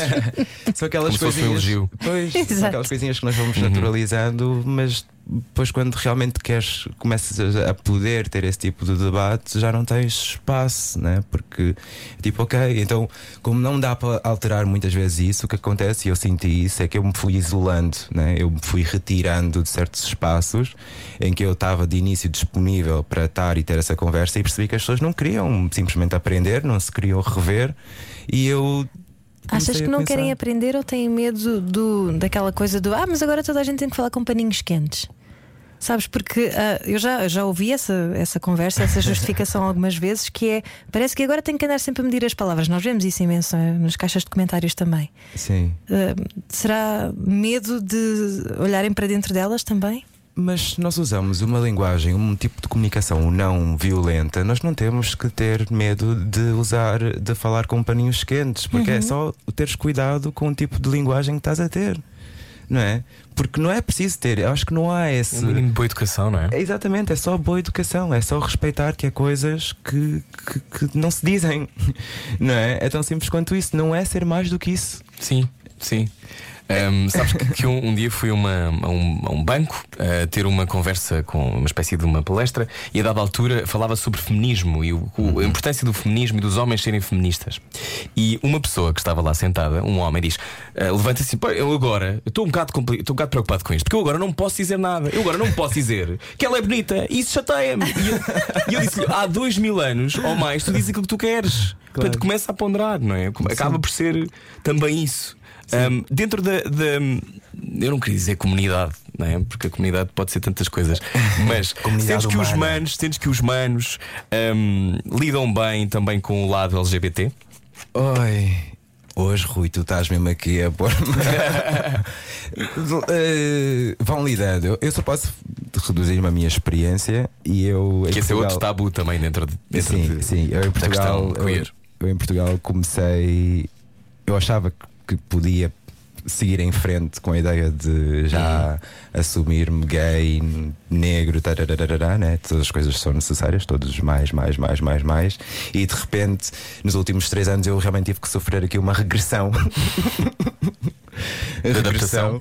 de, de readaptação que é voltar a reconhecer-me como um corpo político negro dentro da comunidade para depois conseguir eh, honrar eh, Isso também é um peso, não é? o lado queer. Sim, porque as pessoas têm. Acho que agora menos, né? Porque eu, lá está, esses últimos anos eu tenho sentido Uhum. as pessoas de início há 3 anos atrás ou 5 anos atrás olhavam para mim meio ui, vem aí o leão, não sei o quê. Hoje em dia já falam na boa. Eras muito, eras muito intenso no, no, no debate. Hum, não, eu sou, sou muito recolhido, na verdade. Eu estou aqui, parece que não, mas eu sou muito recolhido e não gosto de ser conflituoso, não gosto de ser evasivo. Acho que as pessoas têm um tempo, não temos de estar todos no mesmo. Não temos todos o mesmo timing, não é? Não temos todos o mesmo timing e eu tenho muita paciência para respeitar e não, não forçar a coisa, né? E por isso, com muitos manos, eu tive essa capacidade de, ok, eu não Soa vou... sempre melhor quando tu dizes, com muitos manos. não vou, não vou, não vou criar aqui definições conclusivas, nem documentar e arquivar nada. Claro. Vou dar o tempo a essa pessoa de chegar ao Uhum. ponto em que vai simplesmente estar à vontade e não se sentir incomodado ou por eu estar presente, ou por eu dizer olá, ou por eu dar um abraço, que a malta que tem ainda esse. Mas agora é por causa do coronavírus. não é? É, por causa do Exato. coronavírus, Paulo. Ao menos, pelo- ao menos Não é por tudo isso. sobre ti. Não, é verdade, é verdade. Isto não, não, não gira Estou a tudo brincar, estou a brincar. de- Mas, é, mas às vezes essa, essa obrigação de ter que honrar o sítio de onde vimos o tempo todo é uma luta ah, que não apetece travar todos os dias. Apetece muito- só ser, não é? É muito É só chato. ser. Mas é que a questão é essa: é que para muita gente ainda não dá para só ser. E esse é que é o ponto, não é? E e falamos, falamos ao de leve sobre gender fluid, ou se falarmos dos direitos trans, então estamos a milhas, não é? Não, completamente. E isso é uma visibilidade, quer dizer, no meu caso em particular, que sou um homem branco, heterossexual, português, heterossexual, homossexual, eu realmente vou voltar para trás. Homossexual, heterossexual. Desculpem, Fugir da desculpem. boca para a Foi verdade. isso, eu no fundo adoro Isto é mulheres. marketing. É marketing. Ahm, não, é ou seja, eu sou o pico de uma pirâmide dessa, dessa lógica do que é que é ou não, o aceitável, o passing, não é? O que funciona. Ahm, ainda estamos, estamos a caminho, acho que estamos num caminho bom a esse nível. Eu acho que sim, eu acho que as coisas estão a evoluir, até com certa rapidez, não é?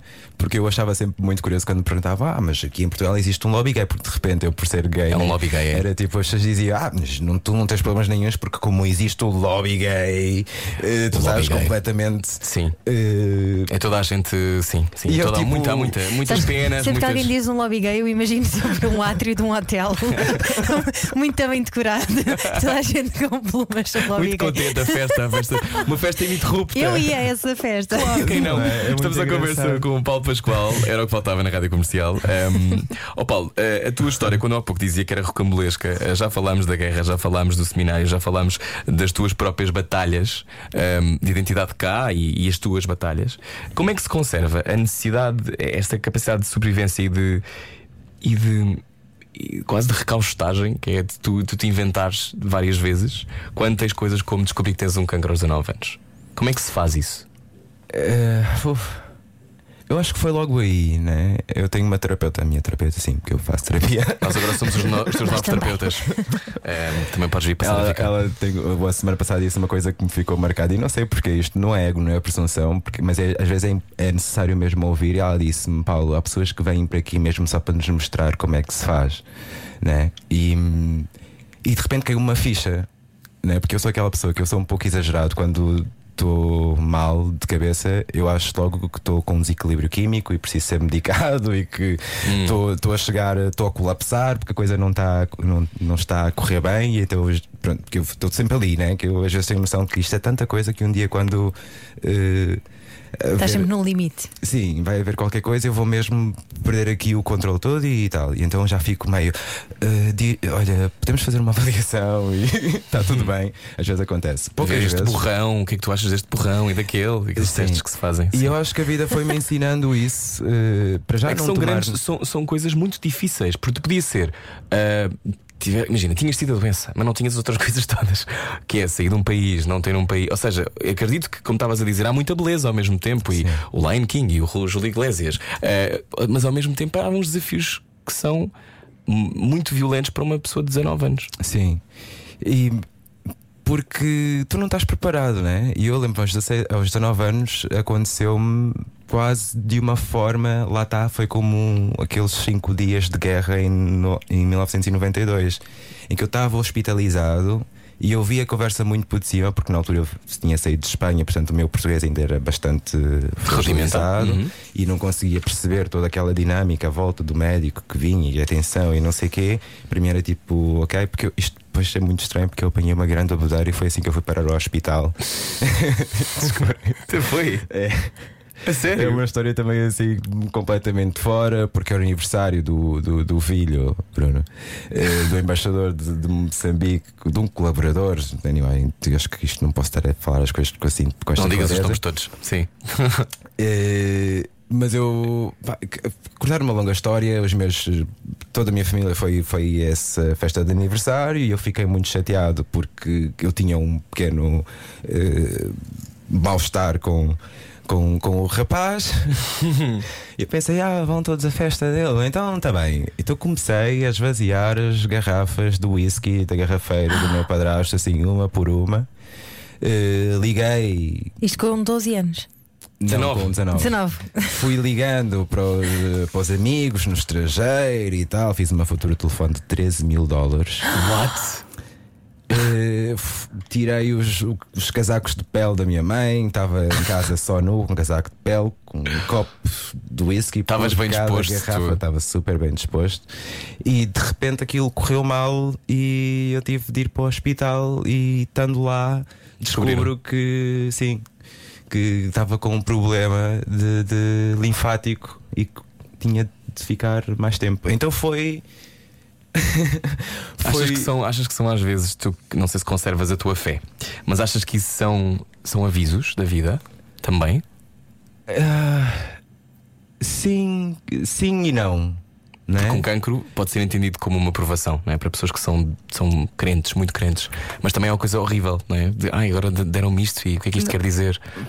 Eu acho que nós podemos sempre levar para aquele lado mais espiritual de pensar que isto é um calling para nutrirmos mais, tomarmos melhor conta de nós próprios. Eu não sei se isso é verdade para tudo. Depois também tens crianças com cancro, tens crianças que, que falecem com, com doenças Que ninguém sabe. que ninguém sabe. claro. Então não, eu tenho um, uma- um approach de real, obviamente também disto de revisão, eu vejo sempre como revisão. Uhum. né? E eu com cancro tive várias reincidências, a última sendo há três anos atrás, em que eu fui operado. Há três anos. Sim, fui operado. cérebro. foi retirado aqui uma, um gânglio linfático na cervical e nessa altura eh, eu descobri que estava com outro problema em cima e então foi assim uma, uma fase mesmo caótica e eu acho sempre que, que vou Morrer.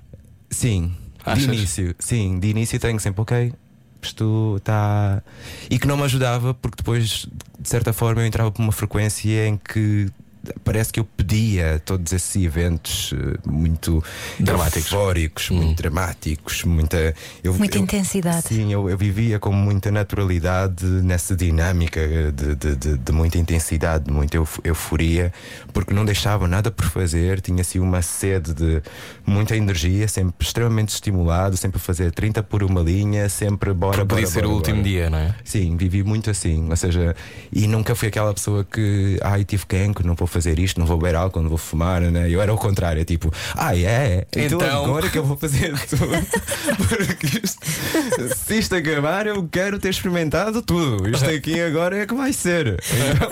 A senhora foi-se à frente dele e ele toma lá, Queres queres, queres uma passa? E as pessoas todas muito preocupadas à minha volta. Depois, há três anos, pensei, ok. Tenho que realmente sair Abrandar. e abrandar, e então deixei de sair à noite com aquela regularidade, deixei de beber álcool, deixei pronto, de fazer 30 por uma linha, porque percebi. Agora estás a entrar nos 40 e se não começas a realmente watch out como deve de ser, isto já não é igual, as células já não regeneram com a mesma facilidade, já tiveste aqui várias. Hum, Situações. várias situações, portanto é mesmo importante que comece a ganhar aqui algum juízo e, e cuides melhor de ti. E então eu, eu vejo isso muito agora com esta forma que eu quase consigo acumular tudo como eventos de como lições, verda- verdadeiras lições. Sinto muito grato quando realmente como hoje faço essa revisão né, do passado e penso, ok, uau. Hum, ainda estou aqui, ainda estou aqui e acho que não sou uma pessoa rancorosa, não sou, não estou jaded, eh, continuo com a mesma. Como é que se conserva essa capacidade de te espantares com a vida quando tens algumas razões ou poderias ter tido algumas razões para ter uma atitude derrotista, por exemplo? Como é que se mantém essa. É porque ela És tu continua. assim? És assim por Ela- natureza? Eu acho que ela continua e então se tu te vais fechando a vida, ela também vai se fechando a ti, não é? Então eu acho que é importante mantermos aquela coisa, ok, bora seguir, isto continua, né? E existe amor, e onde existe amor existe possibilidade, e onde existe possibilidade existe uma série de Isso é tão sonhos bonito. Onde de existe amor, existe possibilidade. não é? Isso E é eu- muito bonito. A vida responde aos sinais. Sim, sim, eu acho que mesmo, que mesmo, que mesmo, com, com sempre com humildade e percebes? Também eu sou aquela pessoa que eu não posso fazer planos, é mesmo um one day at a time. É, um Sentes isso até, até hoje? Não podes mesmo fazer planos? Sim, sim, eu tento não exigir muito da vida, não exigir demasiado de mim, porque eu acho que só o facto de eu me conseguir levantar todos os dias e, e, e ter a mobilidade total no meu corpo, percebes?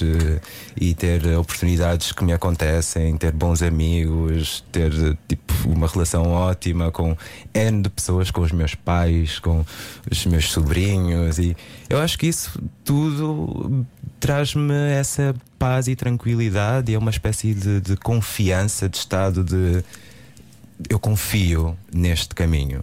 Percebes? Tipo, eu confio neste caminho e, e, e tudo que acontece faz parte desse, dessa, desse projeto, dessa, dessa. eh, Eu não gosto de usar a palavra jornada, mas acaba por ser né? essa, essa experiência que é, que é estar aqui. Né? Mas quando estavas em Nova York, Paulo Pascoal, conseguiste, planeaste e conseguiste entrar na Juilliard School. Como é que isso acontece na tua vida? Eu não sabia isso. Sim, sim. Conta sim, lá sim, isso. Sim, sim, sim, sim, sim. Que eu concorri uma vez. Concorreste? Concorri, mas não passei. Ah, Vais Quer passar? saber Mas agora o truque? um Quer dia. saber agora o truque? Eu também fiz a audição, também fiz a audição e consegui passar, mas também, só para te acalmar um bocadinho, foi porque eles queriam muito o filho africano de um diplomata. A Juilliard é uma escola muito, muito extraordinária para aprender, não é? Acting, mas tem esse lado, não é? Sim. Tem porque cotas, é isso? Há cotas, há. Influência. Né, e- e- que uma influência não é uma influência, não, não Mas é, também devias ter não talento, é ó Paulo. Não, não se passa na eu- Juilliard porque sim. Não, eu, eu por acaso sou aquelas pessoas que é assim. É a melhor eu escola de acting do mundo. realmente tenho talento, sim. Tenho talento. Acho que, poderia. isso, nunca ninguém diz isso. tenho talento, sim. Tenho talento. Sou Vários talentos. Sim, sou talentoso. Agora, claro que gostaria de ter tido o tempo, a disponibilidade e a oportunidade de trabalhar mais nos meus crafts. Uhum. Né? Eu acho que depois pela situação da minha vida, que foi uma vida de constante mudança, de muita instabilidade, eh, tanto eh, de saúde como financeira, porque isto é uma vida mesmo muito cheia nesse sentido, né? Então há muitas coisas que eu gostava de fazer, por exemplo, que eu penso, né? E gostava de pá, de, de desenvolver hum, capacidades mais, mais profundas nesse sentido do Nas talent, tuas artes. do craft, nas minhas artes. Como é que foi a tive Juilliard? isto. Estiveste lá quanto tempo? Então, 4 anos. Fizeste os 4 anos? Sim. É BFA ou MFA? A BFA. Fizeste a BFA? Yeah, Aquilo é a tipo- é a uh, sim, é uma licenciatura em Fine Arts. É aquilo é tipo a escola do, do Fame. Só para É a escola do Fame. É neste momento considerada tipo a melhor, sim, a melhor escola É a melhor de do artes mundo. cênicas do mundo. Yeah. Na altura que eu, que eu. Isto depois é engraçado, porque há três anos, há três anos eles ligaram, porque iam criar uma associação de alumnais, Uhum. que era para darmos continuidade, mas era uma, uma espécie de programa que eles estavam a fazer em associação com a Harvard e a Howard University para quem quisesse hum, dar continuidade, fazer pós-grados e fazer. Uhum. Eh, doutoramentos e não sei o quê.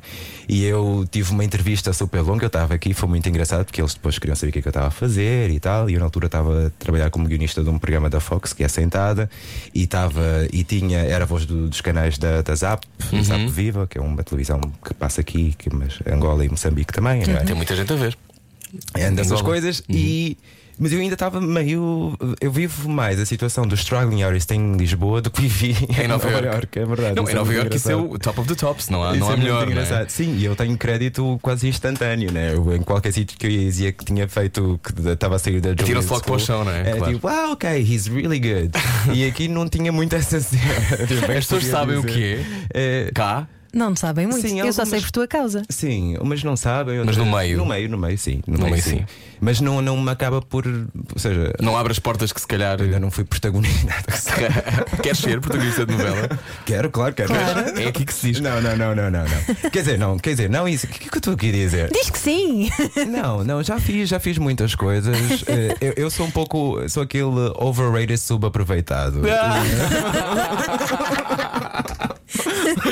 Tem muita graça. As duas coisas ao mesmo tempo, não é?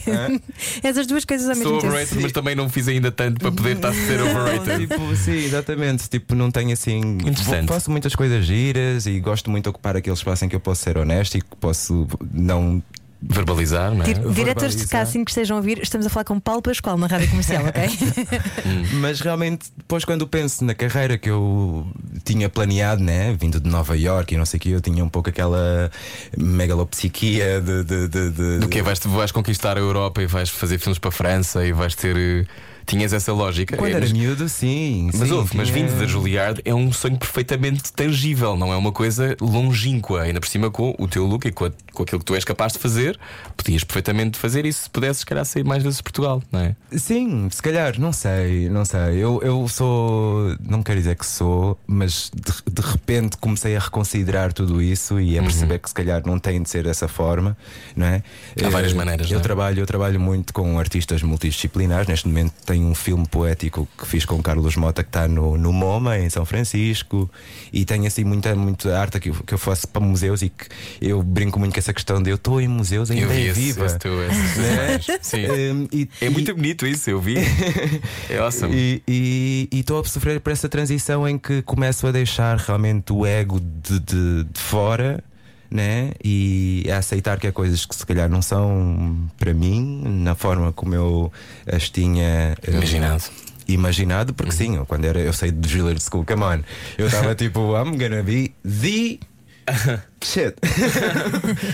Hoje em dia não, penso, né? Eu sou só mesmo um imigrante ilegal. Quer dizer, e não queres voltar para os Estados Unidos? Porque se calhar lá era mais fácil. Se calhar é isso. Se calhar eu tenho agora que, que viver este, todos esses percalços e se calhar vou ser eh, ter o sucesso como eu, esse sucesso mainstream, que eu acho que eu sou bem sucedido, né? Obviamente que gostava de não ter dificuldades e eu ainda tenho dificuldades. Eh, Na minha vida e coisas muito da base, né? Se formos a ver a estrutura de Maslow, a questão de estar ilegal retira-me aqui uma estrutura do mais. Tudo, as coisas mais básicas. Se quiseres mais ir ao Serviço Nacional de Saúde, podes. Se calhar. Sim, Sim, mas tens questões, não é? Sim, tenho questões. Imagina, não posso fazer um curso cá sem, por exemplo, não, não, não me dariam o diploma se não tiver eh, Nacionalidade portuguesa. nacionalidade portuguesa ou a, ou a residência. Há uma série de contingências. Alugar uma casa é um problema. Há, há muitas coisas. Tipo, eu agora a minha carta de condução caducou, eu não consigo renovar porque não tenho. Portanto, há aqui muitas coisas mesmo do mais. Mais básico, né? E só que eu dou a volta facilmente, que eu ando só a pé e fico contente. E ah, não posso usar o carro também, então vou andar a pé. Sei que eu mudo de casa, agora estou mais no centro da cidade para, Uhum. para não ter que estar a usar o carro, como no início, quando vim para cá, que estava mais, mais para fora, e então conduzia todos os dias. Portanto, vou dando essas voltas a, Hum. a- a essas contingências, mas elas estão lá, né? E eu não posso achar que elas não existem. Elas E existem, já, te, muito. e já te defines como artista ou não? Já. Mas eu li qualquer coisa a dizer que achavas que era difícil. Era Sim. para mim presunçoso dizer que eras artista. Não, eu acho. pá, é, é o artista do ser. né? é ser o artista do ser, porque eu acho que. hum, Lá está, por saber que se calhar não trabalhei tanto nos meus crafts, mesmo como ator, eu não tenho assim um currículo super poderoso. Uhum. de, de não sei quantas produções ou peças por ano. Né? Eu só fui adotado por uma companhia de teatro desde que estou aqui, né? Trabalhei nos últimos quatro, três espetáculos que fiz, foi sempre com a mesma, com, com o Teatro Praga, né? Com quem também estou agora a ensaiar. Portanto, Uhum. São maravilhosos. São maravilhosos, sim. Para estar, numa- tem que ser essa. Pedro Peninho, André Teodósio. Sim, sim, são, são lindos. E, mas há outras, claro. Claro. Eh, mas lá está, ou seja, eu, eu não me distraio, sou muito hum, solicitado para coisas, né, para tertúlias, eh, para, para, para coisas sociais. E eu gosto disso, eu gosto disso, mas não estou propriamente a ser eh, um performer. eh, Esse a o teu full sonho? Time. Era ser um performer full-time? Eu gostava, eu gostava de, de poder. Hoje em dia eu gosto, de- ou seja, eu estou super confortável. Não quer dizer que tenha que deixar de ser ativista ou tenha que deixar. de- Eu adoro os, os- todos os projetos em que estou envolvido, eu gosto mesmo, porque há esse. um, esse lugar de, de, de ser sujeito da fala, de poder ser honesto, de não estar ali a ouvir, ah, mas não digas sobre isso, não falas sobre o outro, se é desta forma, não sejas assim, vai ser melhor, né? que é o que acontece muito com as carreiras mainstream ou super comercializadas, é que de repente Tens que ceder. tens que ceder. E então são espaços eh, suficientemente bons para eu trabalhar nessa questão de me encontrar com a verdade e de ser a verdade e de não estar a passar uma ideia. Conta-me. Não, era isso. Esse espaço de fala também passa pela rádio. Está a ouvir Paulo Pascoal, que não era o que faltava na rádio comercial. A tua mãe já fazia rádio. Fazer rádio é um bocadinho kármico para ti. Eh, Como é que isso apareceu? Faz na RDP África? Sim, foi um convite, foi um convite da Fernanda Almeida, porque eu fui para o, para o programa dela como convidado no ano passado e ela já me tinha dito que estavam a querer que, que o companheiro com quem, fazia ela, o- com quem ela fazia o programa, o Valdir, ia hum, aventurar-se para, para outros sítios e então que, que ela ia querer partilhar o espaço com, com, com outras pessoas. E, nunca tinhas pensado nisso antes? Hum, Já tinha brincado de radialista quando era criança, mas e tive uma experiência em Santo Tomé. Tens uma um voz linda, não é? Também é Obrigado, muito obrigado. boa para passar na rádio. Mas sabes que eu fui aquele menino que tinha um tom super agudo. Baixar-se o tom. E- Eu e- também. Sim, sim, e Sim. comecei a, a usar assim este tom. eu lembro quando fazia Julian School, I, I- I used to speak like that all the time, you know. That was my normal uh, voice. That was how I used to speak. e agora tô, o português ajudou-me a realmente encontrar aqui um Meio termo. Um meio termo. Uhum. Um, mas aconteceu, lá está. Ou seja, eu tenho estado só a seguir a luz, eu não tenho ainda desenhado eh, nada para mim. Eu sinto muita falta disso, de criar algo meu, de descrever algo que eu possa, sei lá, mostrar mais, dar mais. Né? Só que para isso é preciso que se criem. eh, Condições. condições e tempo e tudo mais, ainda não tive esse tempo. Portanto, Então, para fechar, falta só jogarmos a um jogo, chama-se Cortar aos Pecados. Vamos a isso já a seguir. Venha daí, estamos no Era o que Faltava. Largue tudo o que está a fazer e beije o seu rádio. Era o que faltava. Na comercial. Ahm, é se só chegou agora à Rádio Comercial, olá, 22 minutos para as 10 da noite, está connosco Paulo Pascoal. Já falámos sobre muitas coisas. Tu também és um gainimista. Gainimista. que é um gainimista? o que é que é? Sim. É um, um, um ativista. eh, LGBT. LGBT. É, é um, é um gay feminista, basicamente. Esse é, é o conceito, né? Porque eu acho que nós não podemos ser ativistas só sem. sem eh, Sem nos posicionarmos com, com as interseções também, né? Porque imagina, eu agora tenho mais consciência de que não basta só ser negro, não basta só. eh, Eu não posso defender uma só causa, né? Eu, Para defender uma causa tenho que estar por todas, né? Tenho que estar pelo feminismo, pelas as irmãs trans, os irmãos trans, pelos, por todos, pelos racializados, que não quer só dizer que sejam os negros, tem a ver com os ciganos, com outras pessoas, né? De, de, de outras, de outros De outras zonas do mundo? de outras zonas do mundo que De são, outras origens, sim. Que são racializadas também. Então acho que é o, o- é o todo, né? Porque não faz sentido tipo eu ser super eh, eh, pró-direitos eh, LGBT e depois excluir. eh, É só gay. sim. Não Ou é é, só L. tipo, então é, é, Não me Gay- parece. É seres feminista- humanos, é seres pró-direitos humanos. não é? Sim. É ser pró-direito, é pró, mas de uma forma muito ativa, porque eu lembro que esse, esse, esse texto eu escrevi para, para os capazes há uns anos Foi. atrás. É que diz sim. aqui ajudar outros homossexuais a perceberem que perdem mais do que ganham enquanto não se assumirem para si, em primeiro lugar, e depois para os outros. Claro. Que é não Claro. ter, é, é negar um espaço de vergonha, não é? E não a viver em função dele. Que acontece em todos, né? Há todos. acho Várias eu. maneiras, Sim. sim. Várias maneiras. custa um bocadinho, mas depois lá. Ai, mas depois é tão bom. Bom, se só chegou agora à rádio comercial, vamos jogar ao Cortar aos Pecados, edição com Paulo Pascoal. Cortar aos pecados. A Rádio Comercial quer saber o estado anímico dos portugueses num jogo de dilemas morais. Edição Made in Angola com o Paulo Pascoal. Bem-vindo à Rádio Comercial Só Chegou Agora. Hoje também aqui no YouTube, esta é a tua câmara. eh, ficas tão bem, eh, ficas tão bem, Paulo Pascoal. Bom, eh, tu divides todas estas. Já falámos de tantas coisas da tua vida. Tu divides as pessoas entre boas e más? Ou já sabes mais do que isso? O que é que tu achas? Não, eu acho que todos somos bons e maus, né? Depende da perspectiva de quem. Temos todos tudo. Eu acho que sim. Podemos trabalhar mais em, em, em sermos bons, mas também há pessoas que são mais super confortavelmente e que se calhar não se revisam com a mesma naturalidade ou estão Uhum. confortáveis em, em. e até são empoderados pela maldade que fazem. Ah, isso Porque é um são vampiros longo, energéticos. isso é Portanto, eu acho que sim, há dias que eu sou bom e há dias que não sou assim tão bom, é verdade. E eu já tenho a, questão também de. Não, estava só a apontar para a pessoa que está a ver isto. Nós também sabemos que às vezes não é bom. Bom, se só chegou agora, vamos então aos dilemas morais. Vamos entrar neste machimbombo de dilemas morais. Uh, mas em bombo, boa palavra. És eleito, uh, para quem não sabe, é um autocarro, não é? Sim, Para- És eleito o representante da causa LGBT, gaynimista, como estávamos a dizer ainda há pouco, uh, uma causa que tu abraças há vários anos, entre várias outras causas. Mas que haja uma eleição neste cenário. Exato. Uh, Com esta uh, eleição, com este lugar de destaque que te é dado, consegues ajudar uh, várias pessoas a ultrapassarem os seus receios. No entanto, pedem-te que assumas uma posição contrária às tuas convicções pessoais. Aceitas? Pode ser, imagina, uma proximidade de alguma instituição com a qual tu não concordas, eh, para poder ter este lugar. de- Porque às vezes estes lugares são também lugares de cedência, e são, mas às vezes não queremos ceder em algumas coisas. É um jogo, jogo político, eh, dependendo de qual fosse, não está especificado, acho que sim. Se fosse para através desse canal, punhamos dessa forma, eu conseguir Ajudar. sim, um maior número e acho que, que sim. Não sei, não, não, não sei, teria de ser específico e eu teria de saber exatamente que tipo de- de- de De coisa seria. Mas às vezes é preciso cedermos um bocadinho para conseguirmos uh, che- fazer chegar a nossa mensagem mais longe.